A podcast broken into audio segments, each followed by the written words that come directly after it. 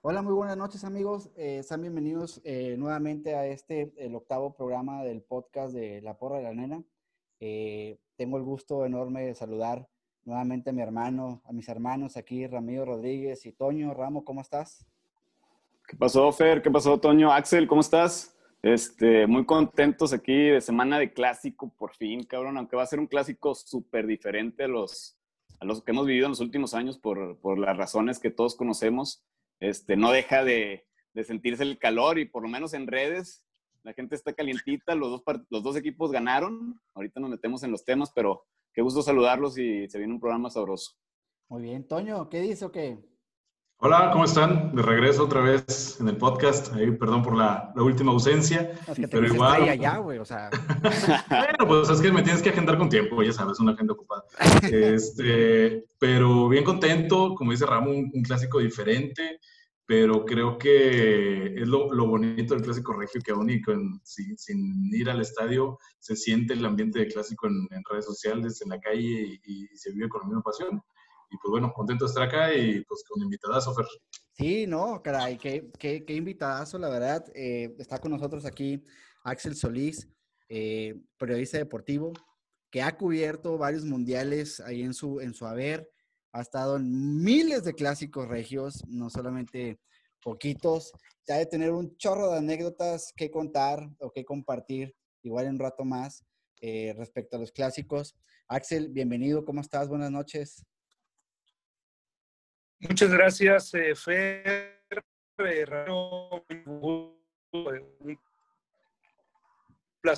ya me intervención de medio de estos nuevos medios que hay para la comunicación.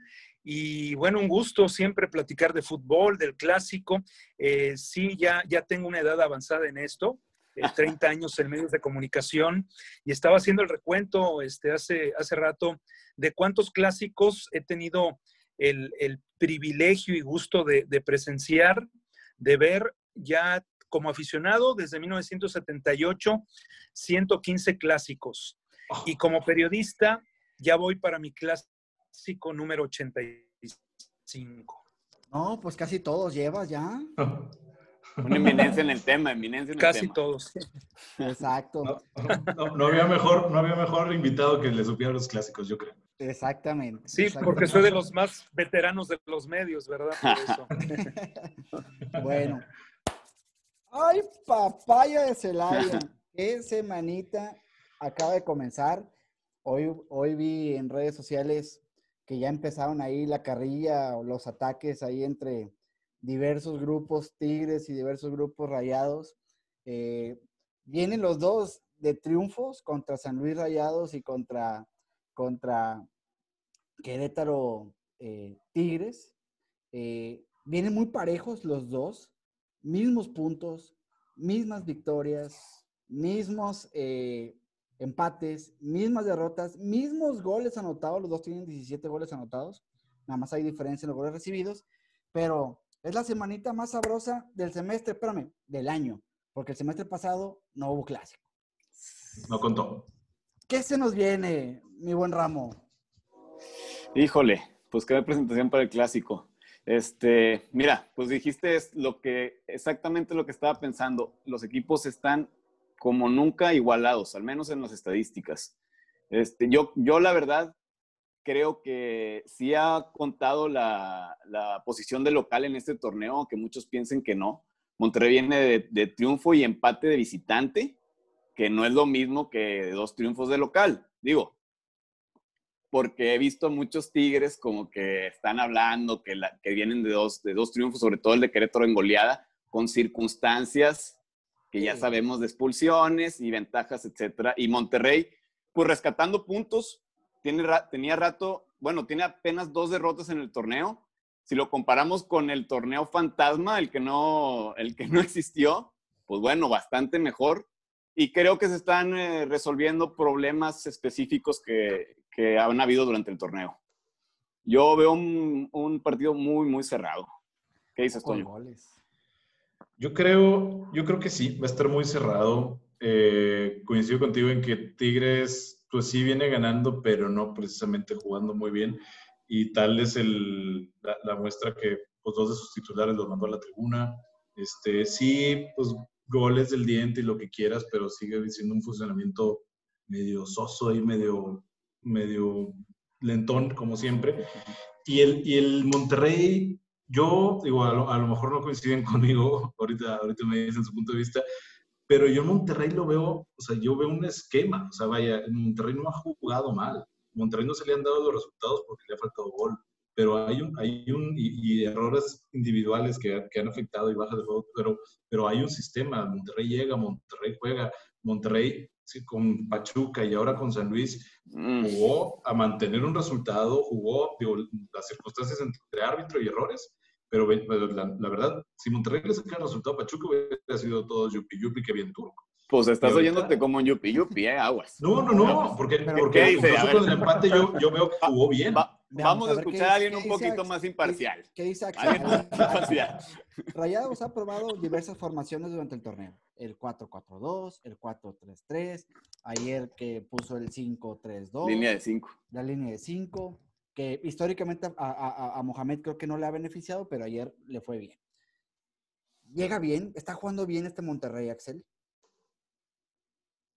No, definitivamente no. Rayados no ha alcanzado siquiera el 60% de, de la capacidad que creemos todos tiene. Eh, tiene que ver porque ha habido lesionados, el tema del COVID con algunos casos, eh, la baja de juego de otros eh, futbolistas. De hecho, si se dan cuenta, en todo el fútbol mexicano no hay consistencia se han despegado algunos equipos como Pumas, como Cruz Azul, un poco más el América, pero hasta una fecha antes, dos fechas antes, había mucha inconsistencia en la gran mayoría de los equipos. Yo creo que tiene que ver con, con el parón largo que hubo y también la, esta pretemporada irregular porque venías de una actividad larga. Monterrey no está en su mejor nivel, ya coincido con Mohamed, cuando ha hablado de que en lo individual el equipo no está en su mejor momento. Si el equipo no está en su mejor momento, no van a encontrar un buen desarrollo en su sistema, no va a florecer el sistema. Eh, es muy complicado que un sistema pueda tapar las individualidades. Sin embargo, Mohamed, creo yo, le, le ha movido, o sea, no es un técnico que se casa con una sola fórmula, sino está tratando de encontrar la manera de que a pesar de que sus individuos nivel alcancen como equipo un eh, nivel de juego que les permite acceder a la liguilla, que en la mayor parte del torneo han estado en esa zona. De hecho, eh, me parece que a veces eh, la apreciación que se puedan tener de Tigres o Rayados va muy influenciado por lo que se comenta en redes sociales. Hace muchos años, cuando me tocó iniciar en esto y ya avanzada mi carrera, eh, la participación del público era muy limitada. Eh, no había redes sociales, ahora todo mundo puede opinar de Tigres, de Rayados, de algún jugador, y creo que eso, digo, con el debido respeto para todos, como que envicia un poco el ambiente o el entorno de los equipos, porque hay diversidad de opiniones. Entonces, y aparte hay una guerra mediática, no sé si fue iniciada por Tigres, eh, no hablo de los dos equipos, sino que el entorno Tigre o no hablo de Tigres ni de Rayados, el entorno Tigre, evidentemente, machar, opacar o aplastar lo que haga Monterrey. Eh, esa es una percepción que tengo. Entonces, de repente vienen versiones periodísticas, entre comillas, de que el Monterrey no tiene sistema. El Monterrey tiene un sistema, diría yo, eh, muy práctico, muy sencillo, eh, con un equipo que tiene un despliegue este, hacia el arco rival que intenta ser muy rápido, muy intenso, robar la pelota lo antes posible, generar muchas oportunidades de gol. De hecho, hasta hace, hasta hace uno o dos partidos, el Monterrey era el equipo con más disparos a, gol de la liga. Y eso es un ejemplo de cómo un sistema así puede funcionar. El sistema funciona, no ha florecido porque ha faltado eh, el gol oportuno, como dice Toño. La cantidad de goles de Monterrey no le ayudan a los resultados que ha obtenido. Si Monterrey en lo individual encuentra un mejor nivel con más gol, porque llegada la tienen, este sistema muchos sí lo van a notar. Pero, entonces, ¿el sistema cuál es? El sistema está funcionando. Un Monterrey que ataca. Lo que está faltando es la está faltando la individualidad de definición que, no hay, que está encontrando ahora con Akeloba y que pues no ha podido jugar Jansen también por lo que comentas, expulsiones, este, bajas de juego. Perdón que te interrumpí, pero en ese punto creo que está eh, eh, en que puede ser que el sistema esté funcionando y de hecho yo creo que el sistema va, eh, funciona muy bien contra equipos como Tigres, que en mi percepción está cambiando también de estilo. Monterrey está cambiando de estilo a dos delanteros. Ahora, no lo había jugado antes y ese, ese, ese cambio obviamente te lleva tiempo creo que lo está encontrando. Funes Mori es un fijo y entre Akeloba y Jansen, pues lo están, lo están funcionando bien, aparte porque es lo que tienes en el plantel. Pero creo que el sistema de Monterrey le puede sobrevivir mucho Tigres, perdón, contra Tigres, porque Tigres está buscando ser más ofensivo. Porque lo que dices mediáticamente, estoy totalmente de acuerdo, pero es lo que hay. O sea, ahora así va a ser siempre, con, o al menos ahorita, sobre todo con el coronavirus, pues las redes sociales te están diciendo cómo se siente la gente a, un tipo de juego o es tu Vox Populi para saber si estás haciendo las cosas bien. Yo entiendo que mucha gente no sabe mucho del tema o habla, quizás hay fake news, etcétera, pero es un medio que también te sirve a ti como equipo para hacer las cosas bien y poder, este, pues, ganarle al otro equipo también en redes. Y pues ahí hay una lucha también. Sí, bueno, eh, digamos que todas las opiniones son válidas, ¿sí?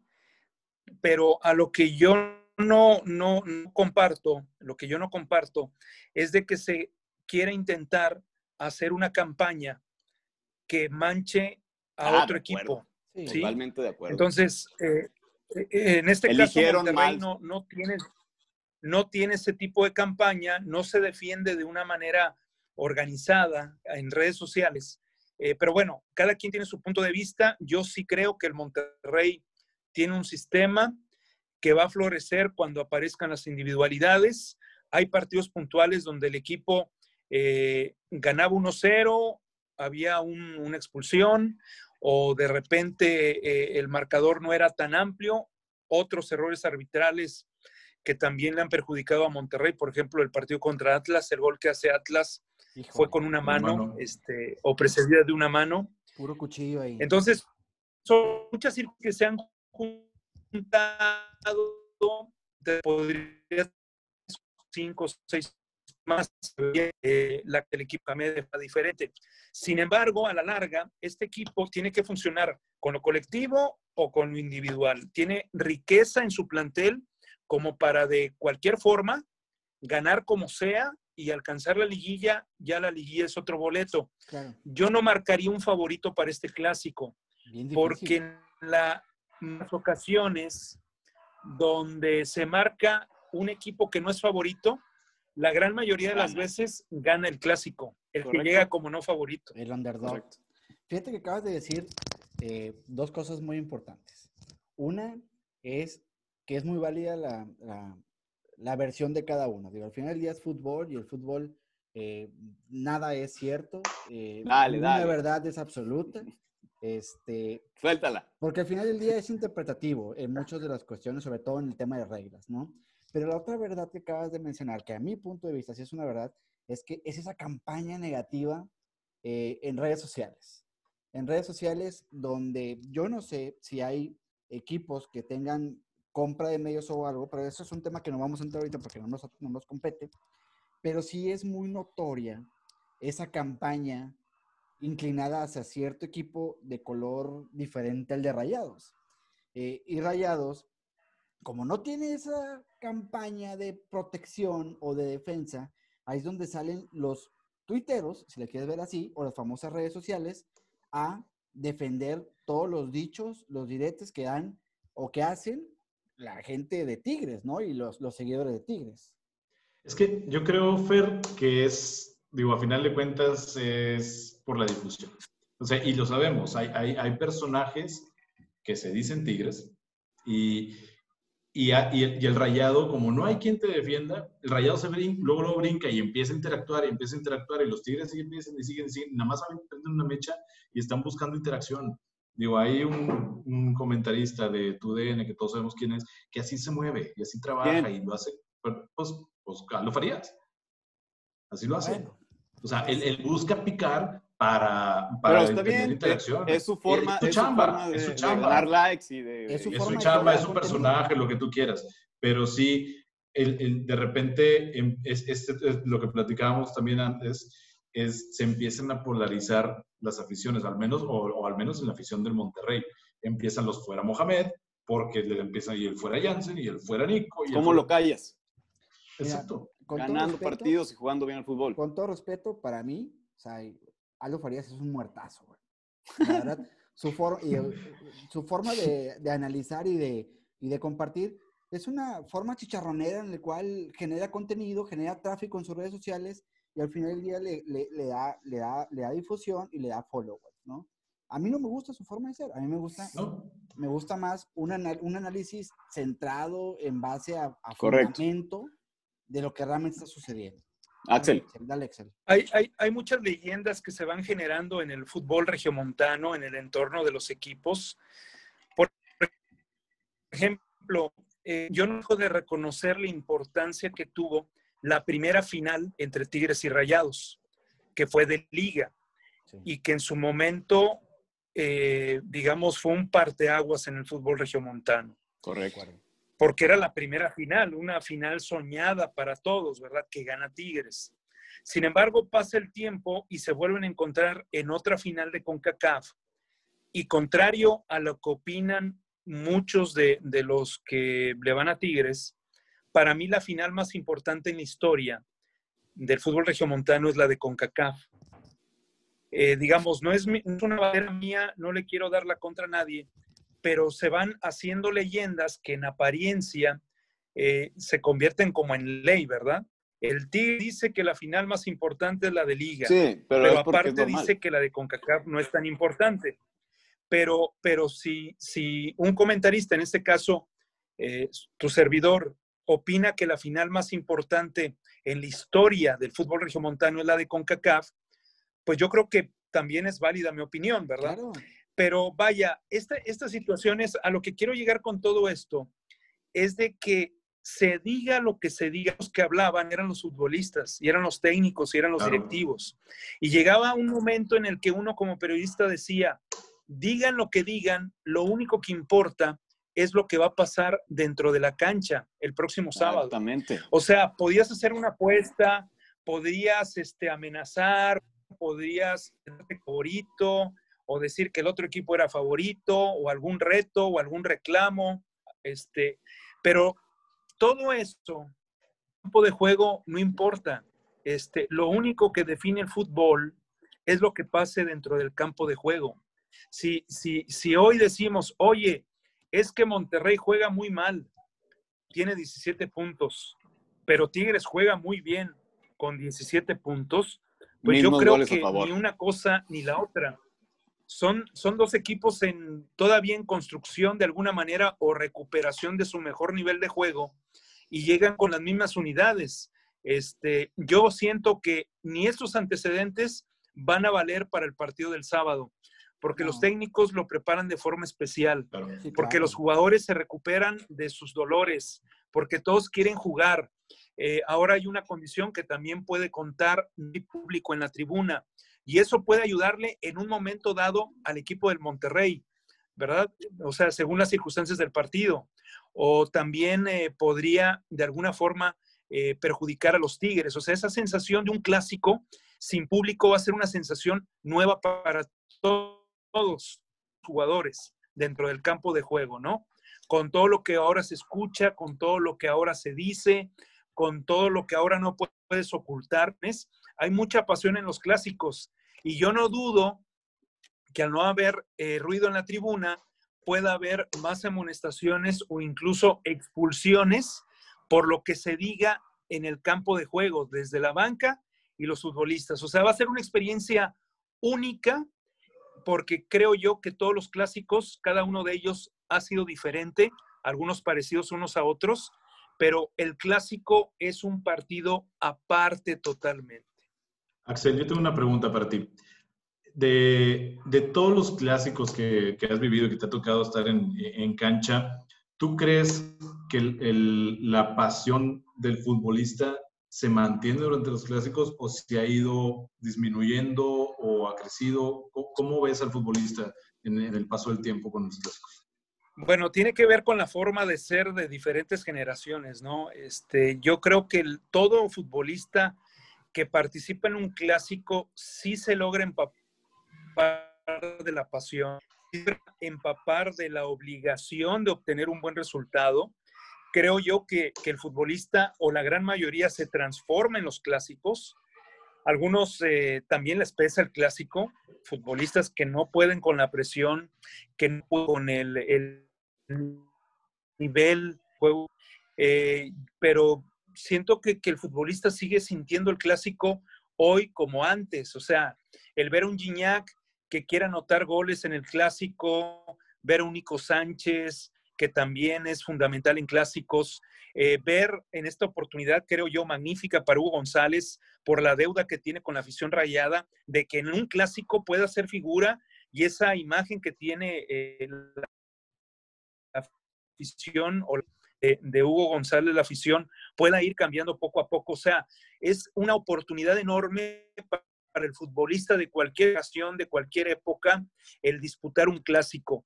Yo creo que es tanta la pasión, es tanta la tensión que hay incluso a nivel nacional cada vez más, de que el jugador pues no, no, no puede absorber, eh, mejor dicho, extraerse de ese ambiente magnífico, maravilloso que tiene el clásico regiomontano. Yo siento que existe la misma pasión antes que hoy, eh, nada más que las formas de juego, las formas de expresión van cambiando. mira, por ejemplo, hay muchas anécdotas de antaño de Batocleti. Eh, le dio una patada al Pomelo Ribeca en un clásico y va Carlos Mazzoni, compatriota de ellos, y le dice a Batocleti, oye, somos paisanos, tranquilo. Y Batocleti le dijo, no, ¿sabes qué? Aquí cada quien se rasca con sus uñas. Si quieres, después del partido hacemos un asado, una carne asada, pero aquí yo vengo a ganar. En algún otro momento, en algún otro momento ha habido incluso retos. Antes este tipo de cosas como que se tomaban más a, la ligera, de buena lid. Careca y Rubén Ruiz Díaz un día hicieron una canción en una concentración larga en el refugio. Estuvieron una semana concentrados previo a un clásico e hicieron con tanto tiempo de ocio después del entrenamiento, escribieron una canción, tocaban los dos la guitarra y, decían que Monterrey iba a ganar el clásico, que era mejor que Tigres. Pero ya las épocas han cambiado y ese tipo de, de pasión reflejada ya no se da. Un día voy a un entrenamiento de Tigres y le pregunto a, perdón, de Rayados y le pregunto a Jesús Arellano, oye, te va a tocar enfrentar a Ricardo Llanes Toro, que no solamente eh, es tu amigo, es tu compadre. Los dos iniciaron juntos al fútbol profesional. ¿Cómo ves el clásico?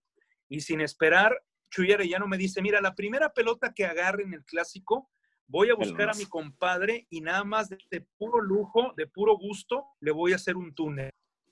Y yo me quedé así, con los ojos cuadrados, dije, ¿qué pasa? O sea, pero era como un reto entre ellos alcanzo ese mismo día en el entrenamiento de Tigres a Ricardo Llanes Toro y le cuento que, es más, le presento el video y él se ríe y dice, ah, aquí mi compadre, lo voy a estar esperando, pero él sabe que es el balón o el jugador. No, pero lo iba a bajar. Regla, de oro, regla de oro. aquí lo voy a estar como debe ser. Aquí le voy a dar Como debe ser.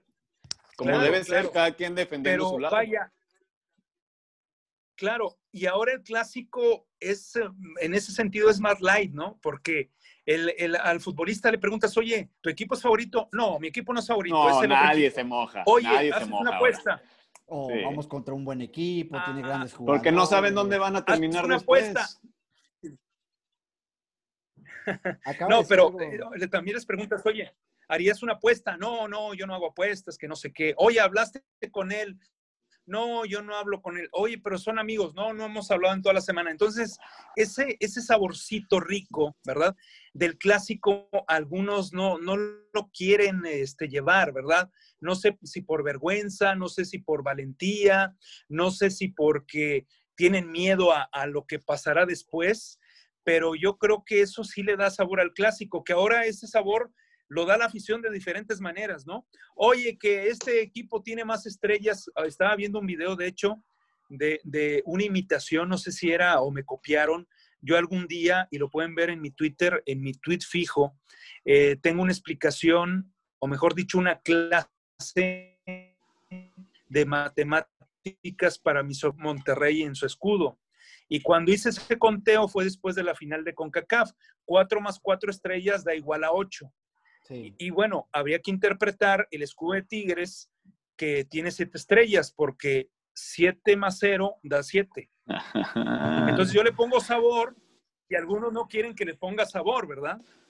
Este, pero es parte también del periodismo, de alguna manera interviene para darle ese saborcito, esa sal y pimienta a este ambiente futbolero. No, pero hay muchos que se pasan de sal. No, no, pero a ver, eso es lo que buscamos la afición. Lo que, lo que queremos es que los medios se mojen, que hablen del clásico. ¿Por qué? Porque los jugadores no lo hacen.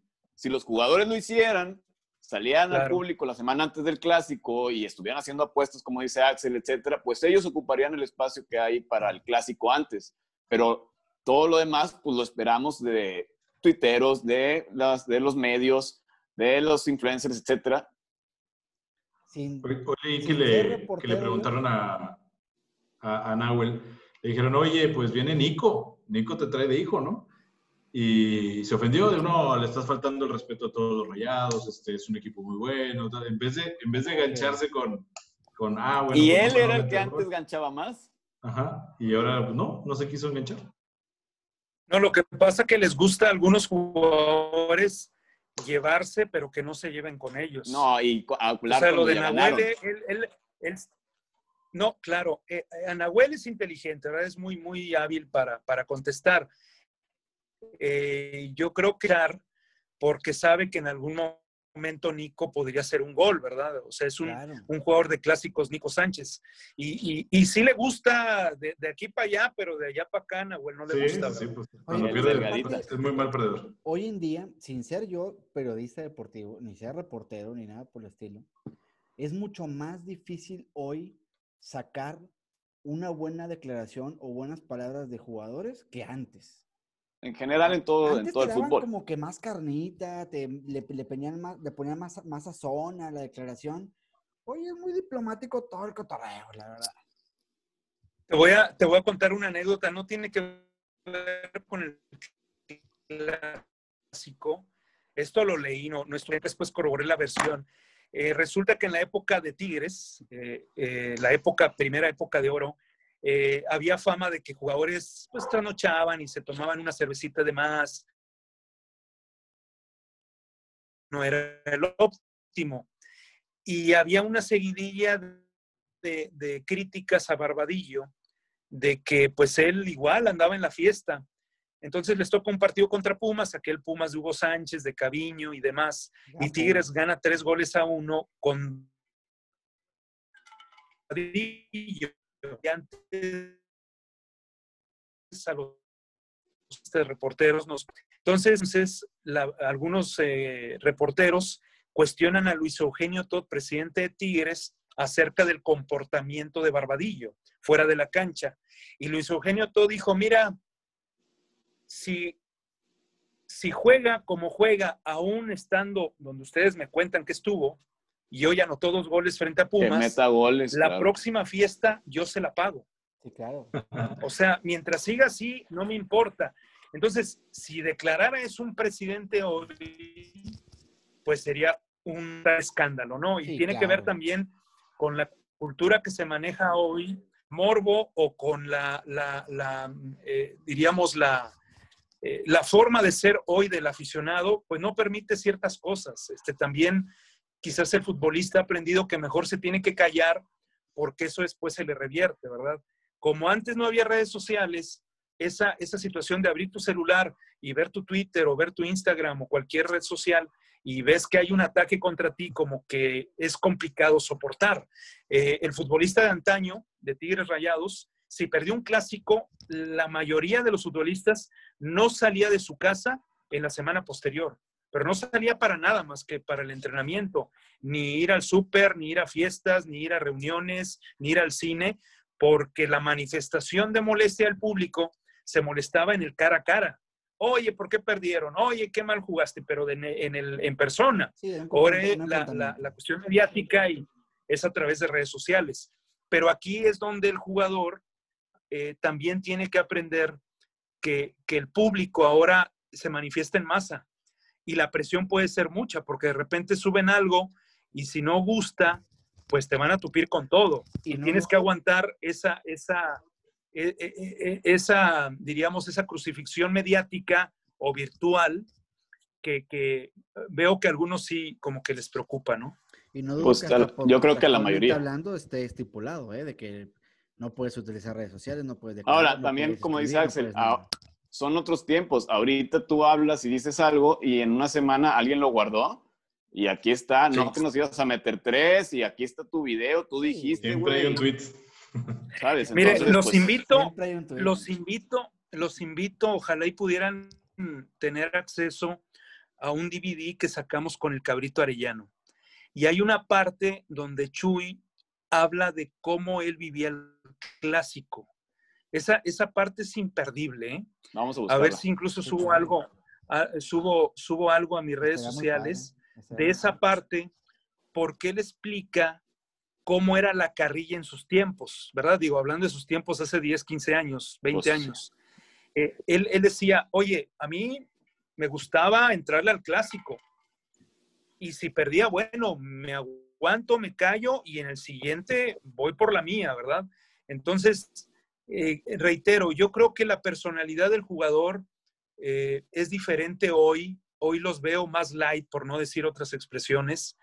Sin embargo, eh, a mí no me importaría que lo light se quedara fuera de la cancha, porque si hay jugadores que de repente viven el clásico como si fuera un partido más, eh, no, lo, no lo juegan, o sea,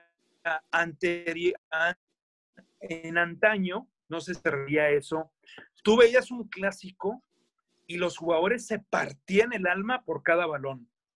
Hoy se cuidan mucho, no arriesgan un pase, no hacen el mano a mano por miedo que le tiren una patada.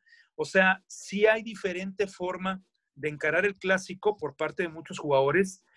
Y no diría tanto de los entrenadores, porque se critica mucho al entrenador cuando hace un planteamiento no muy ofensivo, pero muchos entrenadores les ha funcionado. Por ejemplo, Bucetich no era tan ofensivo en los clásicos, y todos los clásicos que ganó tenía de hijos a los Tigres, ¿no? Exactamente. Como en algún momento lo ha intentado Tuca Ferretti, en, algún, en algunas ocasiones le ha salido jugar con el famoso tu camión, ¿verdad? O muy echado atrás, y otras veces ha perdido los clásicos. Tampoco es garantía el jugar de cierta forma para ganar un partido de fútbol.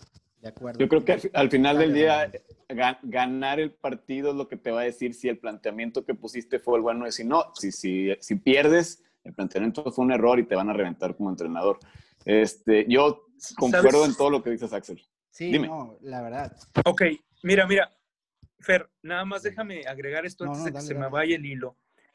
Eh, yo sí observo, yo no, yo no tengo carrera universitaria, eh, lo de confesar, no tengo licencia de locutor, todo fue a, a, base de práctica, de lectura desde que era niño prácticas en radio, televisión cuando empecé y, donde sigo aprendiendo y ahora aprendo más de las redes sociales, que es un mundo totalmente diferente al que estábamos acostumbrados, ¿no? Al menos en medios de comunicación tradicionales. Sí noto que, esta campaña mediática que permanentemente tiene Tigres eh, se, se está acomodando, porque ya son repetitivos los comentarios en los últimos días, a que si Monterrey gana el clásico, van a ver, de mí se acuerdan, comentarios, ganaste un clásico jugando a nada, ganaste un clásico de casualidad, ganaste un clásico con solo individualidades, ganaste un clásico con un tiro al marco. Siento que esta, esta situación mediática que se maneja en el, en el mundo tigre está preparando una posible derrota de Tigres. O sea, tenemos que ganar aunque perdamos, ¿verdad? A través de redes sociales o con ciertos personajes que pueden expresar algo en torno a Tigres, nos vamos medio acomodando. Si ganamos, pues ganamos, ¿verdad? Y si perdemos, arrebatamos de alguna manera con ciertos comentarios que se hicieron para dar a entender que la victoria no fue merecida. En los clásicos no importa cómo ganar, simplemente hay que ganar los clásicos. Que si fuiste defensivo, que si fuiste ofensivo, que si llegaste, que si no llegaste, que anotaste un gol con la nalga, como sea, lo que importa en los clásicos es ganar. Oye, Axel, te faltó el perdí, pero yo gané el 10 de diciembre. Oigan, pero en su, opinión, en su opinión, Monterrey debería tomar, tomar un, eh, ¿qué? ¿Hacer lo mismo? Ah, vamos para allá, vamos para allá. Pues yo tampoco lo creo. A mi punto de vista, creo que Monterrey tiene que tomar protagonismo el sábado. No Gane la cancha y deja que griten lo que quieran. Eh, exacto, exacto. Hagan, griten lo que quieran. Pero antes de entrar a ese tema en particular, para ir cerrando el, el que ya tocó Axel, Sí, son muchas cosas muy light ahora, eh, declaraciones muy light, que no se quieren enganchar, no se quieren comprometer, etcétera, etcétera. Pero ¿seguimos estando frente al clásico más pasional de todo México o no, o no Ramón? Híjole, pues no soy chilango, güey. No sé cómo compararlo, porque yo soy regio, nacido en Monterrey. Es que ahorita vamos a este tocar con Axel, que le ha tocado ver, me imagino que esos clásicos de tiempo. Pero, pero mira, yo no, mira, ahorita lo que me llama la atención también de lo que dice Axel y hablando ahorita de lo del tema, yo considero que esto de que no, de que no haya gente también es para, para la afición. Quiero ver cómo lo va a tomar, porque yo tengo también, creo que como 12 años de no, de no faltar a un, clásico de local. 12, 13 años. Entonces, la afición, quiero saber cómo va a reaccionar también a, bueno, ¿cómo está reaccionando? ¿Cómo va a reaccionar esta semana a no ir al estadio? Y pues esa necesidad de, decir y de hablar, pues está inundando todavía más las redes sociales. Por eso mismo entiendo a los jugadores del paso hacia atrás y vamos a ver cómo se da la semana. En cuanto a tema de gente, hay varias cosas que, están, que sé, que se están haciendo por parte de la afición rayada y también por parte de la afición tigre para para el sábado en la previa. Muy, muy interesante lo que bueno, va a hacer eh, déjame rayados, ¿eh? ¿eh? bueno, yo no estoy de acuerdo en ello, porque estamos en pandemia y no, no estoy muy de acuerdo. De acuerdo, yo tampoco. Con la cuestión de, de reunirse.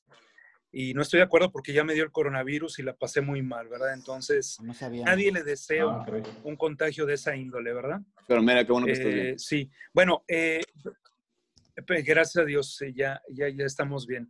Eh, esto que comentaba Ramiro, eh, lo veo de forma diferente. Sí, la pasión es, eh, sensacional en el estadio, o sea, estar en un estadio como el de Tigres, de Rayados, Rayados Tigres, es realmente muy, muy bonito.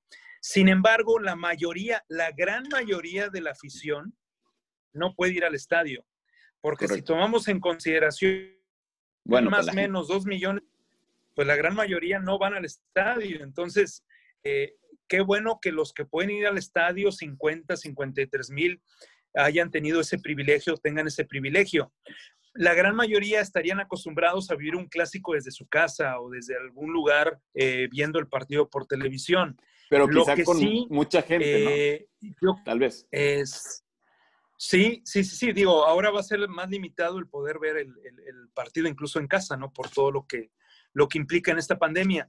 Eh, yo creo que el clásico, este clásico, sí es más, el más apasionante de lo que me ha tocado vivir, porque en, eh, en Guadalajara, que tienen su Atlas contra Chivas,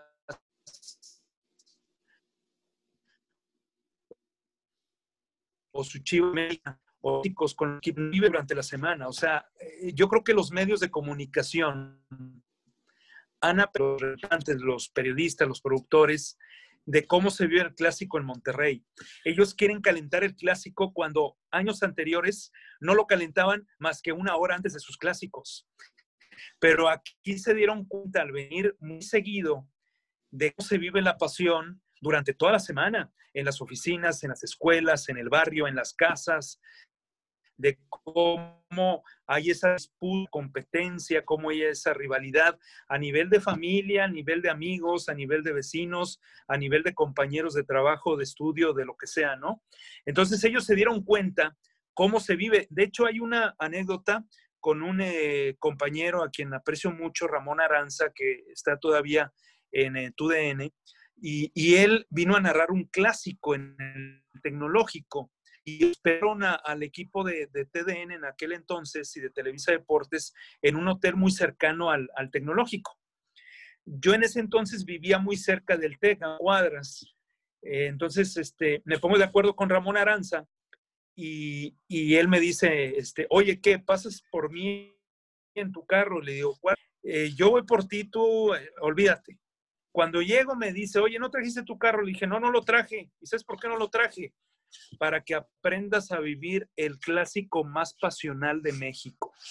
Entonces, caminando en la calle, él se quedó embobado de cómo el público disfrutaba el clásico, cómo se vivía niños, grandes, era algo, eh, pero impresionante. Este tipo de ambiente anterior a los de los clásicos Rayados Tigres, solamente me ha tocado verlo en Copa del Mundo, en mundiales de fútbol, nada más. O sea, la pasión, el entusiasmo. En México no se vive, no se vive ni en, el, en ningún otro lado. Es más, un día entrevistando a Ángel Fernández, me decía don Ángel, llegar a Monterrey previo a un clásico es como llegar al carnaval de Río de Janeiro. Es lo que decía Ángel Fernández. Era una fiesta por todos lados, banderas por todos lados, camisetas por todos lados, eh, claxon por todos lados, todo el sábado, ¿verdad? Y, esa pasión no, no, se vive. Y por más de que nos quieran decir, no, es que Chivas América y es nacional y es el más grande, no, la pasión, por más grande que sean las aficiones, no le van a llegar al Tigres Monterrey, eh, Rayados Tigres. No sé, no sé ni por qué es clásico, era porque no había otros y, no, no se vive igual porque ni siquiera son de la misma ciudad, o sea, no, no, conviven las aficiones, o sea, algunos que van al estadio, pero no, no hay ese ambiente en el entorno de, las dos aficiones juntas alrededor del juego. Yo creo que es más pasional el Pumas América, ¿no? Muchos de los, sí. clásicos lo vamos por las barras, lamentablemente. O sea, hay pasiones desbordadas, violentas, tóxicas, como los de la barra de Pumas y la de, América, que realmente que el público no vaya al estadio, ¿verdad? Lamentablemente no han podido con ese, con ese problema en, el clásico América con Pumas que me ha tocado vivir y, y que sí, también es muy pasional. Todo esto que acabas de mencionar es un preámbulo de lo que vamos a vivir durante toda esta semana, llena de pasión, llena de, euforia, de, ansiedad de que ya quieres que sea el domingo en la mañana. Este, ¿Qué va a pasar en el juego? Ramo, ¿qué va, qué, ¿cómo ves a un Monterrey? ¿Cómo ves a Tigres ya en el partido? Yo les tengo ya, ya, ya que vamos a, empezar, a, entrar en terreno de juego. En terreno de juego, vamos a, a, lo sabroso. Este, ¿Cómo, les tengo, mira, les tengo, les tengo una, una preguntita rapidita para todos. Este, ¿qué, ¿qué, onda que me dan sus alineaciones de una vez? Según yo, Toño ya la tiene apuntada ahí para que no se ya está. Porque luego las decimos antes unos y los otros se asipan al barco. Yo también te la puedo Entonces, sí, mira. Ahí está la duda de Montes, que ya ahorita creo que hace nada, ya informó Bricio ya que, dijo, ya dijo Bricio Nones, que, Nones, que Montes fuera, entonces ahí tienes un hoyo. ¿Y cómo lo vas a tapar? Regresa Medina y regresa Dorlan Pavón. Entonces, pues esa fantasía que tenían algunos rayados, que me imagino muchos eran también influenciados por lo que dicen, por lo que hablaban ahorita, este, Nico va a jugar, obviamente. Claro. Y la pregunta aquí es si su pareja va a ser Vegas para dejar libre entonces el, lateral izquierdo y, Medina sea lateral derecho y tener el problema en la izquierda de poner a Gallardo, al, al Ayun Cruzado o al Chico Parra. Y para adelante también tiene algunos, aunque Maxi y Akeloba creo que son inamovibles. Entonces, la verdad, yo iría con, con Vegas Medina con Nico, Layun, quizá cambiar a Layun para poner a Medina, pero bueno, yo lo pongo en el lado derecho con Ortiz, con Charlie, con Maxi, que tiene que jugar, está mejorando bastante. Funes, Akeloba y Dorlan Pavón. Ahora, eso es lo que yo quiero. Lo que creo es que va a poner dos contenciones Mohamed. Mm, Oye, ¿Quién sigue? Dale, Toño, dale, yo creo que vamos con el portero de la selección nacional. El Ah, bueno. portero que, que- Mano que hemos tenido mano en firme. los últimos Tu protegido. No, no, con Nano Firmes, Nano Firmes. Yo voy con Vegas y con Nico en la central. Porque Vegas marca muy bien, pero no es tan rápido y Quiñones corre mucho. Y yo pondría a la Jun de lateral izquierdo y a Estefan Medina del lado derecho. Sí, poner a Gallardo Jugaría- es un, es un suicidio. Jugué- sí, Gallardo todos les entran, todos les entran a Gallardo. Y luego pondría en medio, yo pondría a Celso, a Charlie y a Maxi. Y aviento a Igual, Vilés a la punta izquierda, a Dorlan punta derecha. A y Vilés. Mori. Ok, está bien, está bien. O sea, Yo- sientas a que lo va. Yo tengo mis dudas. Siento que lo, lo- lo meto de recambio. Yo tengo mis dudas porque creo que Nico es, es, es por izquierda, ¿verdad? es central por izquierda. Te juega las dos. Pues, Puede jugar de las ya dos, pero ya donde- está tendiendo la camita. no, a ver. ahí te va. Donde mejor se ve Nico es la central por izquierda y que no va a estar es el central por derecha, que es, que es Montes. Eh, y Vegas al ser izquierdo, pues no puede, a mi punto de vista, Tendrías que mover mucha gente. tendrías que mover mucha gente. Entonces, yo dejo igual a Vegas de lateral izquierdo, este, a, a- a- a Nico de central por izquierda, a Medina No. eh, eh, de central por derecha, y de lateral derecho yo me la aviento con, con la Jun. Este, con la Gracias, Jun, bro. eh, yo me voy con un 4-3-3. Ahí están los cuatro atrás, manos firmes, obviamente atrás. ¿Cómo lo maman ahora? A ver si no la Aquí caga. siempre, siempre defendimos está bien mamado, güey, está bien mamado. Oigan, oigan, oigan. Este, reconózcanme, yo fui el primero que le dije manos firmes. Ah, mira, pues le damos el crédito en, vi- Bueno, en vivo acá. yo lo fui el primero. Axel. Para después del clásico, a ver si. Ojalá que sí. Ojalá que sí. En medio, yo me voy con Celso. No igual. se crean. Me voy con Celso por un lado, en medio. eh, por un lado Charlie, por otro lado me voy también con, con, con Maxi. Ofensivos. Ajá. Y arriba me voy con Funes, con Loba. Y yo creo que sí pondré a Pavón, porque Pavón creo que sí apareció en los clásicos. Avilés no tanto. Eso es lo que yo haría. Axel. Bueno, se, se apareció, pero bueno. Bueno, eh, una, una cosa es lo, lo que Claro, lo que quieres. es lo que Eh, pueda eso de cada quien. Yo di las dos. Yo, yo creo, voy a hacer una combinación de, ambas situaciones en una sola alineación.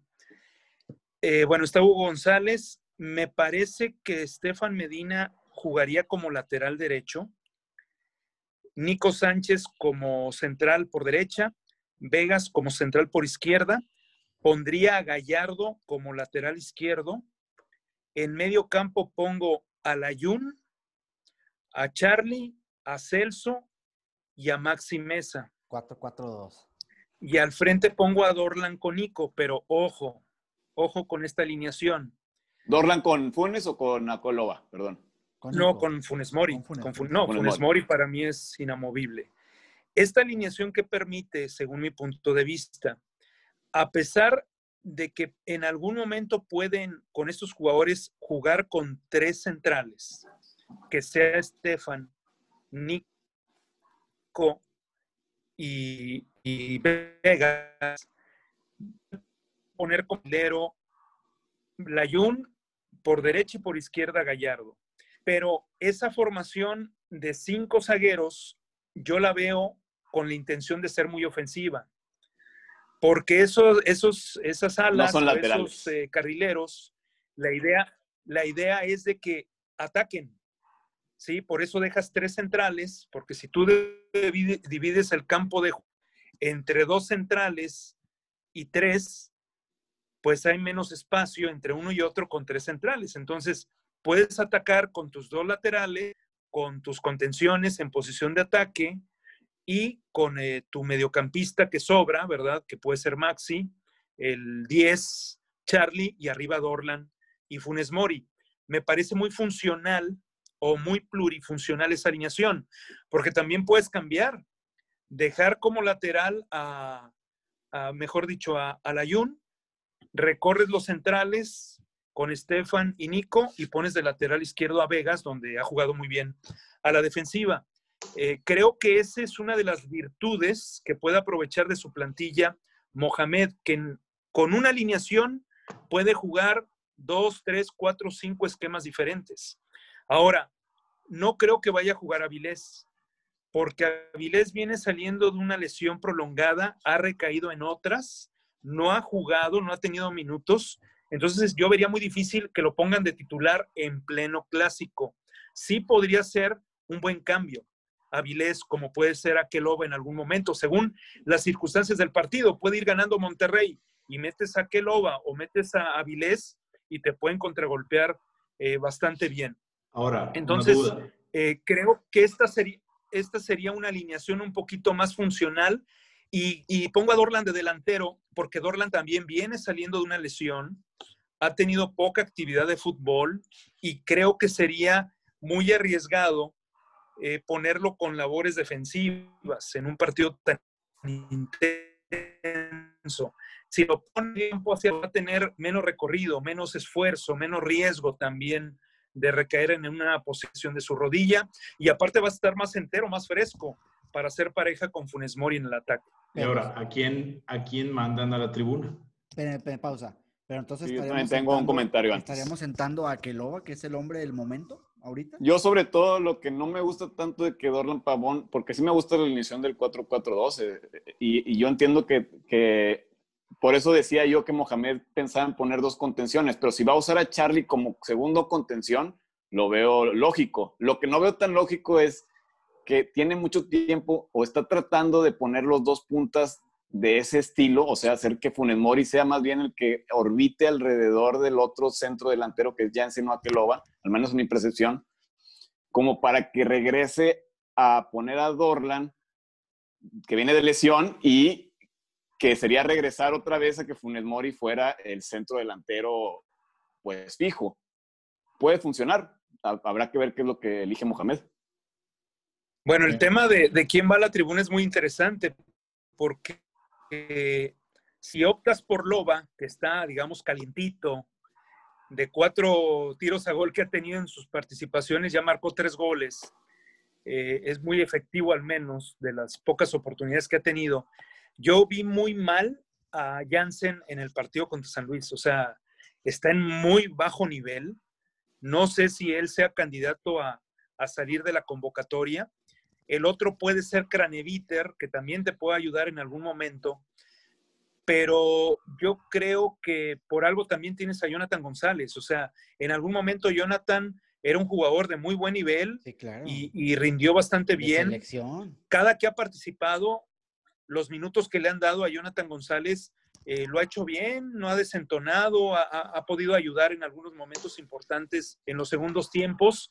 Yo me arriesgaría a dejar a, a Craneviter en la tribuna, a jugármela con, eh, con Nakelova, que anda fresco, ¿verdad? Anda, anda con gol. Y a Jansen también lo sacrifico. Yo, yo a Jansen y a Craneviter los mando a la tribuna. Porque aparte, Maxi, eh, que no ha alcanzado un nivel, no, no sé si su nivel, quizás su nivel es ese, pero no ha alcanzado el nivel para un jugador que viene del extranjero, que costó mucho dinero, que jugó un mundial con su país, pues está muy lejos de ello, ¿verdad? De ocupar un lugar de extranjero. Sin embargo, es lo mejor que le hemos visto en las últimas fechas a, a Maxi Mesa. Siento que, que, también es un jugador que, que, podría estar en la convocatoria. Sí, yo no creo, yo no creo que, el turco, que el turco mande a, a Graneviter a la tribuna. Eh, Graneviter lo va a meter a trabar el juego en algún punto, no sé si de titular o de suplente, pero no creo que lo mande a la tribuna. Pero eso lo puede hacer Jonathan. Jonathan lo puede hacer. Sí, pero Jonathan, Jonathan, yo siento que Jonathan me lo, me lo bajó demasiado Diego Alonso. Lo ponía a jugar muy atrás y, y Jonathan cuando estaba con el turco era presión arriba, presión arriba, no dejaba Pero entonces, ¿a quién mandas? Hablando de Jonathan, yo mandaría, o sea, yo creo que el turco va a mandar a Jansen. No, todos pensamos que Jansen. Y, y, tal vez Pero fíjate, a, ¿no crees que a lo mejor en algún punto del partido... Es que es el problema, tanto a quién, ¿a quién mandas si, si, si dejas a Craneviter? Pues es que es eso. También lo matas, porque Craneviter, como, o sea, lo traes de también, el mismo caso que dice Axel de, de Maxi, también traes a Craneviter como un refuerzo bomba que pidió Mohamed y lo vas a aventar a la tribuna en un clásico, uh, pero tienes que mandar entonces o a Vilés o a Dorlan, o ya se te acabaron las fichas. Y aparte, aparte Guiñac le tiene miedo a Craneviter. tendrías que mandar a Vilés o a Dorlan si es que ninguno es titular. ¿O los dos? Ahora, a ver, Es a ver, que- Dorlan, No, manda, ¿eh? Jansen o, a- Jansen o. No puedes mandar, no puedes quedarte con los dos. Estás va, va, aunque sea la banca. No va a meter dar goles. Y yo creo que Jansen también va. Yo creo que la duda de Mohamed está más en, en, en, en Avilés y en Pavón. güey. Pavón que viene Pero siendo una- Duplicas y te quedas sin dos jugadores que son parecidos. Vas a empezar jugando con dos delanteros. güey. Y cuando a necesites a- atacar, delantero. ¿Perdón? cuando necesites atacar y ya tengas a Jansen adentro, vas a voltear a la banca y vas a tener al plátano. Así le pasó con San Luis. En San Luis fue un juego donde no fue tan ofensivo, pero fue contundente. ¿Qué prefieres? por el ejemplo, sábado? porque ¿Qué iba ganando. ¿Que llegues 35 veces pero metas un No, gol? ¿O que llegues yo lo único tres que- veces que y metas dos? No, pero si vas perdiendo 1-0 al, al 75 y volteas a la banca y nada más está Jansen, pues tú mismo te hiciste un problemón ahí. ¿Y, y, y Avilés te va a sacar el juego? Mm, Pues Sí, después de que nada más mejor jugó que- un partido o dos partidos en el torneo. entonces prefieres dejar a alguien defensivo que- que ofensivo. Bueno, es que aquí está la, la- la disyuntiva, ¿no? Que se nos hace más problemática a nosotros porque no sabemos lo que piensa. Mohamed o lo que No, esté no, cómo- pensando. no sabemos cómo Y eso lo va a decidir, eso lo va a de- Uf. decidir, eh, yo creo que una. Pero fíjate la, la- la riqueza de posibilidades que tiene Monterrey. Claro, ¿no? Porque de repente, si, si Avilés está como para iniciar el partido, no descartaría lo que citaba este Fer, ¿no? Que lo ponía como delantero, creo que junto con Pavón y Funes Mori, ¿no? Sí. Imagínate si Monterrey se goza y dejarlos arriba. O sea, cambia totalmente el partido Mohamed, si tuviera esa posibilidad. Yo veo más factible que juegue con esos tres delanteros y Funes Mori. Le complicas mucho al rival si tú de repente haces algo diferente que practiques durante la semana, pero que en base a calidad y, las facultades de tu plantel puedes desarrollar un, buen sistema de juego. Eh, yo, bu- bueno, me, me gusta el punto de Craneviter, pues sí está muy, eh, digamos, muy, muy claro, ¿no? Es un jugador de clásicos, es un jugador veterano, es un jugador de experiencia, eh, que se fue a la banca también porque falló. Ese partido contra Cholos fue un desastre, saliendo de destiempo en un pressing, así como si fuera un niño Uf. detrás de la pelota, ¿verdad? Ya, ya- fútbol. ya. Pero bueno, yo creo que de eso aprendió Craneviter. El, el infaltable y que casi no lo mencionamos porque nunca falta ni debe faltar, me parece que es el Sortiz. Pero yo le veo muchas variantes en este momento a Monterrey. Eh, quizás Tigres también empezó a adquirir variantes con Leo eh, Rodríguez, con el Diente López, ¿verdad? Ahora está Fulgencio también apareciendo. Este, yo creo que va a ser un, un clásico rico en alternativas, rico en, eh, digamos, en la propuesta de los técnicos de arranque. Y no sé, yo, yo creo que va a ser un clásico muy entretenido. ¿eh? No dudes que inicie Fulgencio el clásico, ¿eh? En lugar de, en lugar de Aquino. Y a lo mejor igual y por ahí está la papa, que le llegue, la, le pese la presión y... primer Pero acuérdate del Tintán Ramírez y de otras historias. Eso no El, el dice Messi, el nada, Messi. Acuña. El Messi Acuña. Es un clásico. Luego te meten el Fulgencio. y- A ver, El licenciado Guerra. licenciado, mójense de una vez. ¿Cómo queda? ¿Por dónde? ¿Cómo queda? Ah, porque hoy empiezo, venga, Sí, me la aviento, no pasa nada. Yo soy el que me aviento a la yugular, alberca siempre. yugular. Yo veo un partido muy cerrado. Este, estábamos platicando antes del partido que casi siempre todo el mundo se va al baño de que 3-2 y 4-3 y normalmente los clásicos son de pocos goles. Auguro un 2-1 para Monterrey. Pero, pero cerradito, como ha jugado Monterrey y, pues, los últimos partidos, la verdad, o sea, no, no espero un partido muy espectacular como pareciera, pero sí, yo si tuviera que dar un marcador, digo que gana Monterrey 2-1. Muy bien. Toño. Yo creo que Monterrey, Monterrey va a dar buen juego. Creo que este va a ser el trampolín. Y me mojo con un 3-1. Ojo. 3-1. Bolas, bolas. Ojo, ¿eh? Mo- Monterrey. Cerrado, cerrado, cerrado, cerrado 2-1. Y al final cae el La típica contra. Sí, claro, claro, clásica. Ah, Ojo, como le gustan los Tigres en el 89, yo también creo, 90. yo también creo que, que, que de aquí puede ser un parteaguas para Rayados, porque recordemos que Rayados ya jugó con todos los de arriba, nada más le falta Cruz Azul. Ya jugó con todos los de arriba de la tabla y Tigres no. A Tigres le falta jugar con todos los de arriba de la tabla. Entonces, eh, pasa Tigres y después se viene Mazatlán, Querétaro, Puebla, que en teoría son tres partidos. Que esos son los que más se le bifurcan a Rayados. son los que se nos complican, Fernando. Pero, imagínate, ganas, el clásico y llegas a 20 puntos, güey. Y los siguientes nueve sacas unos seis, estás dentro, Pero bueno, eh, Axel. Mójese. Mójate, no, mójate. Ah, bueno, ¿cómo lo ves? Voy a, abrir un, voy a abrir un paréntesis para explicar mi pronóstico. Eh, mira, el Monterrey está padeciendo una situación que vivió a partir de la gestión de Diego Alonso. Ese Monterrey fue tronado físicamente. Eh, prueba de ello fueron más de 30 lesiones musculares en, en, el tiempo que estuvo Diego Alonso al frente de Rayados. Y fue uno de los detonantes de ese equipo. Cuando llega Mohamed, se da cuenta que el equipo estaba tronado físicamente, pero tenían en puerta una liguilla y, también el Mundial de Clubes. Y de alguna manera construyeron o realizaron un trabajo físico para alcanzar los objetivos. Eh, y se lograron fueron de liga, una gran liguilla y un gran Mundial de Clubes. El siguiente torneo Monterrey necesariamente iba a resentir por venir un año de estar tronado físicamente, más el esfuerzo adquirido por todo el 2019 con CACA, final, eh, los campeonatos de liga y el Mundial de Clubes.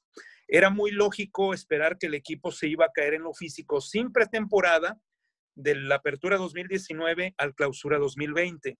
Y eso se vio en la cancha confiando Monterrey que a mitad del año iban a tener una pretemporada larga para recuperar al equipo en lo físico. Eso, diríamos, medianamente se dio porque se atravesó la pandemia y el, eh, digamos, el, el paro de actividades que fue largo. Este Monterrey, en la mejor época de Mohamed, que fue en su primera etapa, dominó la liga porque jugaba un fútbol de altísima intensidad. Normalmente los equipos por jugador corren la misma cantidad de kilómetros durante los partidos, entre 8, 9, 10, 11, 12 kilómetros per cápita. Sin embargo, el Monterrey de Mohamed pudo jugar, a diferencia del resto de los equipos de fútbol mexicano en esa etapa, a la misma cantidad de kilómetros, pero a alta intensidad, su máxima intensidad, el 30% de los kilómetros recorridos durante los partidos cuando la media en el fútbol mexicano era entre el 10 y el 20% de alta intensidad de todos los kilómetros recorridos. O sea, físicamente Monterrey aplastaba a sus rivales. Acuérdense cómo jugaba Monterrey. Era ir con todo al frente, llegadas, asfixiaban al rival. Ok, parte fundamental fue Jonathan González en eso, y Dorlan, y Funes Mori. O sea, el equipo estaba 100% en lo físico. A lo que voy es lo siguiente esa forma física y esa forma individual, sí también, eh, esa forma individual con el plantel que tiene en este momento Monterrey, sí puede alcanzar en algún momento un lugar. Si Monterrey logra en algunos lapsos del clásico su mayor intensidad posible frente a un equipo avejentado, un equipo en la tercera edad futbolística, un sino un equipo muy veterano, tiene el promedio de edad más alto del fútbol mexicano Tigres. Y cuando ha jugado el 11 modelo de promedio años de edad, es el de edad más alto de los últimos 20 años, por lo menos en México. ¿Eso qué hace cuando compites en lo físico? Tigres no puede competir en lo físico. Si Monterrey juega a alta intensidad, no digo un marcador, pero si Monterrey juega a una alta intensidad que pueda eh, realizar en este clásico y aparte es contundente, creo que hasta podría golear a los Tigres, pero goleada de tres, cuatro goles de diferencia. Ahí está el pick para, para ¿Y tú, Fer? apuestas. ¿Te sordeaste como siempre? ahí voy, ahí voy. Yo también veo, yo también veo un juego muy, muy cerrado. Digo, ojalá se dé lo que dice, lo que dice Axel, que más quisiéramos todos y es más, yo creo que todos lo deseamos, pero sí, en la realidad los juegos son muy parejos. Rayados y Tigres han mostrado una igualdad eh, en los últimos partidos en donde eh, muchas veces la estrategia no gana, sino gana más el, la individualidad, el corazón, eh, y nos podemos ir a, apuntes precisos, ¿no? Ejemplo, la parada de Trapito, eh, los cabezazos de, los goles de, Nico, eh, etcétera, etcétera. Entonces yo sí veo un, un hito cero, dos, uno, cuando mucho. a Monterrey le meten gol en todos los partidos. Puede ser el primer, traes 23 o 23, 24 partidos que, le meten gol. Pudiera ser a lo mejor el de, la reivindicación. Pues sí. Pero bueno. Oigan, el equipo Santos de Pelé, este, con Pelé y con Carlos Alberto y con Cito y con Gilmar y con Edu, recibía dos o tres goles por partido. Y un día le preguntaron a Pelé, oye, Pelé, les meten muchos goles, ¿qué nos importa si metemos cinco o seis? Exacto. Pues sí. Eh, es ahí donde el ley debe de, buscar un equilibrio con la contundencia, ¿verdad? No importa que recibas un gol, pero si anotas de dos, tres para arriba, como ahora, esa, esa estadística que sigue recibiendo goles, ok, en el partido pasado recibió goles, o un gol, ¿y cómo quedó el partido? Ganó Monterrey, o sea, eh, eso, eso es muy relativo, ¿verdad? Pero a veces esas estadísticas se magnifican para aplastar, pulverizar este, a un equipo, ¿verdad? Cuando dices, oye, pues Monterrey, no importa que reciba goles con Tigres, claro, si no recibes, se facilita la victoria. Si recibes, bueno, pues ya te tocará pues redoblar esfuerzos y marcar más goles. Pero yo difiero mucho ¿eh? en la cuestión táctica. Ha habido clásicos de Mohamed donde sí principalmente en, clásicos de temporada regular, donde el sistema sí le dio triunfos. Es más, ha habido clásicos que se han quedado cortos en cuanto a goles. Me acuerdo un clásico con gol de, de Dante Juárez, de Dante Juárez, ¿no? De Efraín Juárez, perdón. Eh, ese clásico fue muy dominado por Monterrey. Otro clásico donde anotó Avilés, un 2 a 0. No sé si el otro lo anotó no me acuerdo del autor del otro gol, pero en uno anotó eh, Avilés Hurtado. Ese partido era para cuatro, cinco, seis goles a cero a favor de, del Monterrey. O sea, reitero, si Monterrey logra en lo colectivo alcanzar su máximo nivel, que para alcanzar eso necesita que en lo individual jueguen mejor, jueguen, eleven su nivel un poco. Yo creo que Tigres no tendría con qué competirle, a pesar que tienen la experiencia y calidad de Nahuel y de Hugo Ayala y de Gignac y de todos los que me menciones. Yo creo que, en lo colectivo Monterrey puede darle un susto a Tigres en este clásico. Esperemos que así sea. Ojalá que sí. Pero bueno, eh, ya se nos va a acabar el tiempo. Ramo, vamos cerrando. Comentarios finales pues lo, más importante que, que la raza disfrute del clásico. Este, está, pues, nos encanta esta semana antes del clásico seguir platicando. Que nos sigan en redes sociales. Vamos a poner también por ahí la red social de Axel, que ahorita nos la compartes más, para que pues, estén al tanto de todo lo que vamos a estar platicando para esta semana de clásico, cómo la estamos viviendo. Este, queremos saber cómo la estás viendo también tú desde, desde el otro lado de, ya sea del radio o si nos están viendo. Qué auguro, pues, que haya una fiesta, mientras más goles mejor, pero acá disfrutamos viendo 0-0, 1-0, en realidad este, desmenuzar el partido es lo que queremos antes y después de, de tal. Y pues agradecer a Axel que, que, estuvo con nosotros, este, lo esperamos pronto, otra vez por acá. Y a ustedes, este, que pues los voy a estar molestando toda la semana con deliciosos memes y pláticas de fútbol. como debe ser. Toño. Igual, gracias. Creo que, digo, la verdad, muy, muy buen programa. Este, gracias, Axel, por, por participar, por todas las, las anécdotas y la, la, experiencia que aportaste. Y creo que va a ser un buen juego, vamos a disfrutarlo diferente, en, en casa, sin estadio, pero creo que la, la pasión no, no se va a disminuir y pues a disfrutarlo como, como lo que es, como una fiesta, ¿no? Que nos, que nos hace diferentes a los regiomontanos. E, enriquece definitivamente tener un personaje como, como Axel, con tantas anécdotas, tantas historias, tantos conocimientos, tanta experiencia. Eh, te queremos agradecer, Axel, muchas, eh, nuevamente eh, por haber estado aquí con nosotros, compartirnos un poquito de tus conocimientos, de toda tu vasta trayectoria y a platicar un poquito diferente, ¿no? Aquí no es radio, aquí no es televisión, aquí se dice el güey, el no mames cabrón o cosas por el estilo, pero muchas, muchas gracias por haber estado con nosotros, Axel. Eh, en serio, la invitación, eres nuestro padrino, si lo quieres ver así. Mm. Eh, ya es el octavo programa, pero, pero nuestro primer invitado importante conocido en, en, en la región, Axel. Muchas gracias, Fer, eh, Toño, Ramiro. Un placer. Este, la verdad que uno también aprende de, de todo lo que, que uno escucha. Eh, yo soy de las personas que creo que podemos crecer juntos, que podemos elevar nuestro nivel o nuestro conocimiento juntos. soy de los periodistas y, y, esto, digamos, lo he agudizado ahora que tengo un hijo, ¿verdad? Tengo mi hijo pequeño de cuatro años y, de repente me pongo a pensar si, si, yo como periodista le podría enseñar algo a mi hijo o a los hijos de los eh, papás que nos escuchan o, a los jóvenes que empiezan ahí a, desarrollar algo en torno al fútbol o como aficionado, como profesionista. Eh, a mí me gusta prepararme, sí, me gusta recordar cosas, me gusta tener en la memoria, en el archivo otras tantas, y, me gusta compartir, eh, eh, no, son, no son conocimientos, son experiencias, ¿no?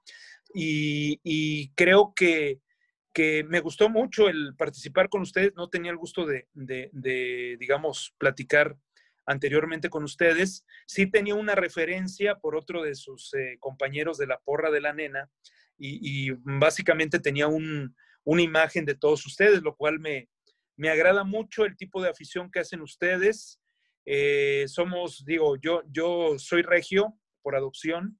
Yo nací en Pachuca Hidalgo, eh, vivo aquí en Monterrey desde que tenía tres años. No, pues Así que nací en Pachuca orgullosamente, pero también soy regio, ¿verdad? Después de 47 años aquí en, en, la Sultana del Norte.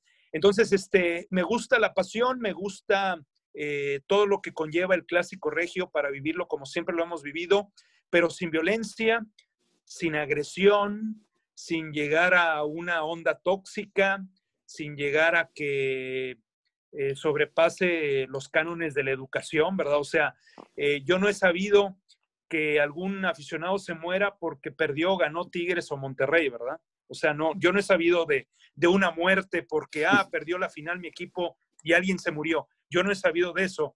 Probable exista algún caso, pero la vida sigue ¿verdad? Y la vida sigue porque si el resultado del el equipo al cual voy me hace que no pague la luz, que no pague el colegio de mis hijos, que gane más dinero en mi trabajo, si eso hace un resultado de mi equipo, bienvenido. Pero por más de que gane o pierda mi equipo, la vida particular de uno sigue con la felicidad y con las bendiciones y con los males que tenemos cada uno. El fútbol es un entretenimiento, es un esparcimiento, es una diversión y nada más. Y lo digo yo que he vivido 30 años de esto y que he disfrutado durante 43 años del fútbol. El fútbol no lo es todo en mi vida. El fútbol es todo o el mejor entretenimiento que pueda tener. Pero mi vida, en mi vida tiene cosas, mi vida tiene cosas mucho más importantes que un partido de fútbol o que un equipo de fútbol. Y así he aprendido a estar tranquilo, a no depender, ¿verdad? A no, a no pasar mi felicidad a un resultado de fútbol. Yo soy feliz aunque no haya fútbol. Muy bien, muy bien. Pues muchas gracias, Axel, y esperemos que esta, esta invitación se pueda volver a dar eh, en un futuro. Este, ¿Ibas a decir algo, Ramo? ¿Te quedaste como, como que quería decir algo? No, no, no, para nada. Que, que lo bueno es que sí hay. Así es. Ah, bueno, mejor, que mejor. Sí, lo, lo, más importante de lo menos importante. Totalmente de acuerdo. Ya tenemos, ya tenemos para qué discutir antes y después del juego y durante el juego, ¿verdad? No, y, y, reiterar que pues la raza tenga cuidado, nada más, este, pues no estamos en un momento eh, para andar, digo, hay cosas más importantes que pensar sobre todo hoy. Entonces, que tengan cuidado con eso de las reuniones de las personas y, y pues solo tener cuidado, ¿no? Todos queremos disfrutar el partido y que no pase nada más allá. Exacto. Hay que utilizar las redes sociales. Ahora es cuando hay que utilizar. Ahorita ¿Quieres estar unido? Pues sube tus videos, ¿verdad? Es una forma de estar unidos, estar comunicados. Si no podemos estar 50 en una casa o 100, porque a veces se junta toda una familia, y vecinos y amigos. Ah, bueno, por ejemplo.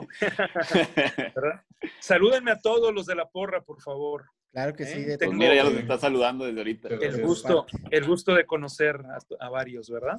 Perfecto. Yo por último quiero mandarle nada más un saludo rápido a mi hija, que me dijo, Por si no me- supuesto. si no me, mandas Mi saludos, sobrina, te ahorco, eh, que es la niña más bella y la más hermosa de todo, de todo Laurita. Monterrey. Laurita, mi Laurita dorada. Bueno, buenas noches, señores. Vámonos. Muchas gracias, un abrazo a todos. Gracias, para todos. Gracias, abrazos. Un abrazo. Bye.